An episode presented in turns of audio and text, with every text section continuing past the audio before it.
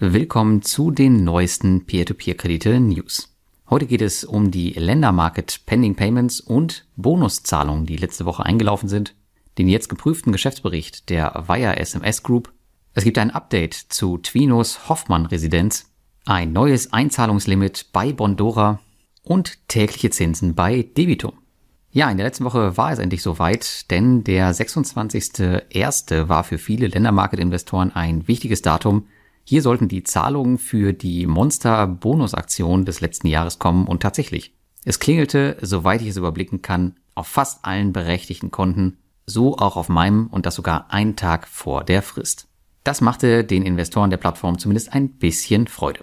Man liest auch vereinzelt über Pending Payments Zahlungen, nicht nur bei uns in der Community. Ein klarer Trend scheint sich hier jedoch nicht abzuzeichnen zumal auch der Verdacht besteht, dass hier einige Investoren bevorzugt werden, beispielsweise solche, die öffentlich ihre Portfolios zeigen, wie zum Beispiel ich das tue. Aber dennoch, ganz verlieren müssen Anleger die Hoffnung auf der Plattform wohl nicht, denn es scheinen ja hier und da noch Gelder zu fließen. Und wer schon ein paar Jahre länger als Investor mit Creditstar arbeitet, der weiß eigentlich, dass sie zwar immer spät zahlen und ihnen bekannterweise Privatinvestoren seit vielen Jahren egal sind, aber bisher ist es am Ende immer gut ausgegangen. Hoffen wir mal, dass es diesmal auch so ist. Nach der Zahlung der Bonusgelder habe ich persönlich sämtliche verfügbare Mittel von der Plattform vorerst abgezogen und das sei positiv bemerkt, das Geld war auch einen Tag später auf meinem Girokonto.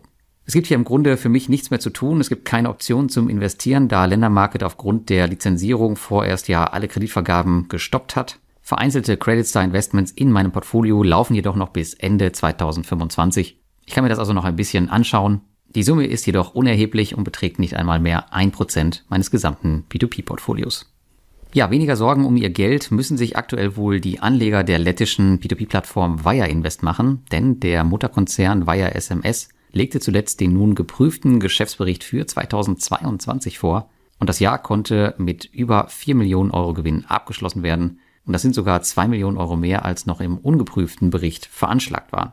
Die Gründe für die Anpassung wurden vom Management sehr transparent im Telegram-Chat auf Anfrage bekannt gegeben. Diesmal haben sie das Ganze deutlich besser gelöst als beim letzten Mal. Wir erinnern uns, damals war es genau andersherum, denn der ungeprüfte Bericht veranschlagte einen Gewinn, der sich dann in einen recht hohen Verlust in der geprüften Variante umwandelte. Jedoch ohne Kommentar dazu. Die Gründe, die musste ich dann selbst in Riga bei meinem Besuch erfragen. Nun müssen sie nur noch die alten Credit Lines abarbeiten. Das hat Ende 2023 leider nicht geklappt. Jedoch gehen sie kontinuierlich weiter runter. In meinem eigenen Portfolio, ich habe mal durchgeschaut, sind es aktuell nur noch 129 Kredite mit einem Wert von unter 900 Euro. Der Rest in alten klassischen Krediten, das sind noch laufende Geschäftskredite. Also auch das Thema sollte sich jetzt nach und nach wohl auflösen. Auch bei Twino gab es Updates zu alten Krediten und zwar dem Immobilienprojekt Hoffmann Residenz, welches noch immer nicht an die Anleger zurückgezahlt und verlängert wurde. Neben Informationen zur Umstrukturierung der Zahlungsflüsse gab es in Twinos Mail die Info, dass nur noch lediglich neun Wohnungen des großen Komplexes nun zum Verkauf stehen und man an seinem Plan festhält, alle Verbindlichkeiten bis spätestens Ende des Jahres zurückzuzahlen. Auch ich hatte damals ordentlich Geld in das Projekt gesteckt, jedoch sind nur noch knapp 26 Darlehen und 1200 Euro offen. Das Projekt Hoffmann Residenz zeigt eindrücklich, wie gut man sich auf Rückzahlungstermine verlassen kann. Denn die Darlehen wurden auf die nun maximal mögliche Verlängerung, das sind 24 Monate, gedehnt. Schaut bei solchen Investments also immer genau, wie lange ihr wirklich im schlimmsten Fall auf euer Geld warten müsst, bevor ihr investiert und das Geld dann womöglich doch benötigt. Denn die Vergangenheit hat gezeigt, dass Maximalfristen auch in der Regel ganz gerne ausgenutzt werden. Nicht nur von Twino, das gleiche haben wir jetzt auch auf Wire Invest mit den Geschäftskrediten gesehen. Ja, Anleger der Plattform Bondora, die das Produkt Bondora Go Grow nutzen, die hatten bisher noch nie Probleme mit Zahlungen, auf die sie sonderlich lange warten mussten.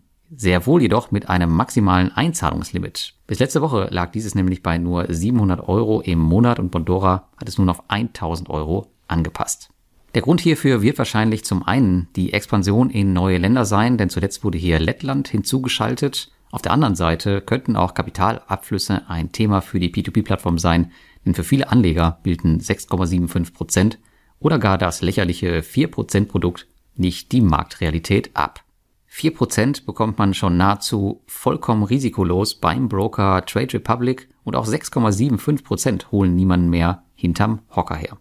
Ich gehe jedoch davon aus, dass mit sinkenden Zinsen auch Bondora wieder attraktiver werden wird, aber das kann sich auf jeden Fall noch ein paar Monate hinziehen. Ja, dass tägliche Zinsauszahlungen wie bei Bondora extrem beliebt bei Anlegern sind, das hat nicht nur Monefit Smart Saver mitbekommen, sondern seit letzter Woche gibt es auch ein neues Produkt der lettischen Plattform Debitum, welches täglich Zinsen ausschüttet und deutlich kürzere Laufzeiten hat, nämlich 30 bis 90 Tage. Das ist recht unüblich für Geschäftskredite, aber Debitum scheint hier einen Weg gefunden zu haben. Mit diesem neuen Produkt werden vor allem Kunden angesprochen, die ihr Geld nicht allzu lang binden möchten. Da Debitum gleichzeitig eine Rückkaufverpflichtung anbietet, sollte dieses ein kurzfristiges Investment äußerst planbar machen. Es sollte aber dennoch selbstverständlich sein, dass auch ein kurzfristiges B2B-Investment kein Tagesgeldersatz ist. Und damit wünsche ich euch eine schöne Woche und bis zum nächsten Mal.